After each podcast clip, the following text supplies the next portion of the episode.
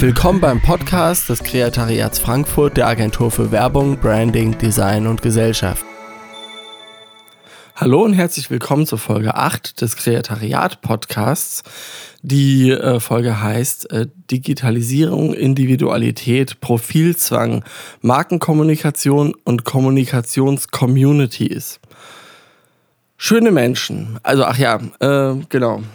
Vor einer ganzen Weile wollte ich mal was bei eBay Kleinanzeigen kaufen und dann sind wir uns irgendwie nicht einig geworden und so weiter. Also, ähm, anyway, wir haben. Ähm, und dann sind wir uns irgendwie nicht einig geworden. Wir hatten aber irgendwie Telefonnummern ausgetauscht, weil wir irgendwie dachten, wir telefonieren da mal kurz drüber und dann äh, können wir uns äh, schneller austauschen als dieses ewige Getippe immer im Handy. Auf jeden Fall habe ich dann das Profilbild bei WhatsApp gesehen und dachte mir, wie krass irgendwie, äh, was für ein Profilbild. Ja, also so High-End-Fotografien von einem Pärchen, die sich offensichtlich sehr lieben und so, ja, aber die also auch schon, also die wirklich äh, die sehr gut aussehen und das auch wissen und das ist ja auch alles okay, aber die es auch wirklich zeigen. Und dann habe ich die beiden so im Spaß schöne Menschen genannt, ja, also habe das abgespeichert unter schöne Menschen. Und so im Laufe der Monate sieht man ja immer, wenn die Profilbilder bei WhatsApp sich dann ändern. Und das haben die auch regelmäßig gemacht. Also ich glaube, es sind dann so zehn verschiedene Profilbilder geworden und vier davon habe ich jetzt mal rausgesucht, rausgenommen, auch anonymisiert, weil ich will jetzt auch hier niemanden bloßstellen. Ja, aber auf den Fotos, selbst den anonymisierten, kommt ganz gut rüber. Äh, ja, mit welcher Intention die da wahrscheinlich äh, eingestellt wurden und habe also und mich dann auch zu diesem Zeitpunkt gerade mit äh, Kommunikationscommunities beschäftigt und habe dann diesen Artikel draus gemacht.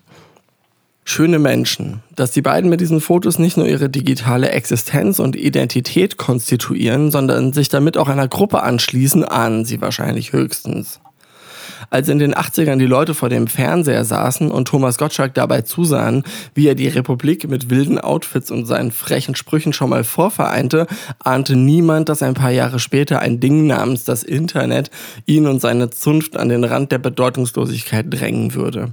Es kam, wie es kam, die Leute verschwanden für ihn und die Sender vorerst unerreichbar hinter Rechnern und Smartphones und arbeiteten an dem Traum, mit den neuen Werkzeugen eine digitale Öffentlichkeit zu schaffen, die frei von der Kontrolle durch Sender, Regierungen, Knotenpunkte sich selbst organisieren würde und dass nach der mit Schwarmintelligenz ausgestatteten Staatsgründung im Internet äh, die richtige in der physischen Welt folgen würde dass schon damals ein Großteil des Datentraffics auf Pornografie entfiel, lassen wir jetzt mal in den Hintergrund treten, das ist ja auch nicht weiter wichtig. Es kam abermals, wie es kam, und statt der anarchistisch organisierten digitalen Gesellschaft bekamen wir durch glatte, benutzerfreundliche Oberflächen, die wir von Firmen wie StudiVZ oder Google zur Verfügung gestellt bekamen, die gleichen, also dieselben äh, Knotenpunkte zurück, die wir zehn Jahre zuvor hinter uns zu lassen gehofft hatten. Wer die neuen Werkzeuge nutzte, konnte mit wenig Know-how seine digitale Nichtexistenz beenden und an der Gesellschaft im Internet teilnehmen. Paradoxerweise war durch die zentralen Knotenpunkte Google, Facebook und so weiter das Ende der offenen digitalen Gesellschaft eingeleitet.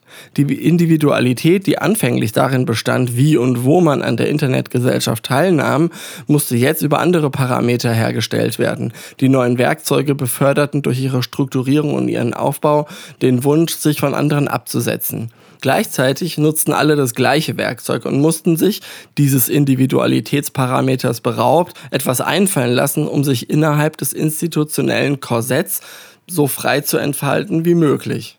Die Situation war ein bisschen vergleichbar mit der von Musikern, nachdem die ersten Synthesizer von Roland und Korg auf den Markt kamen.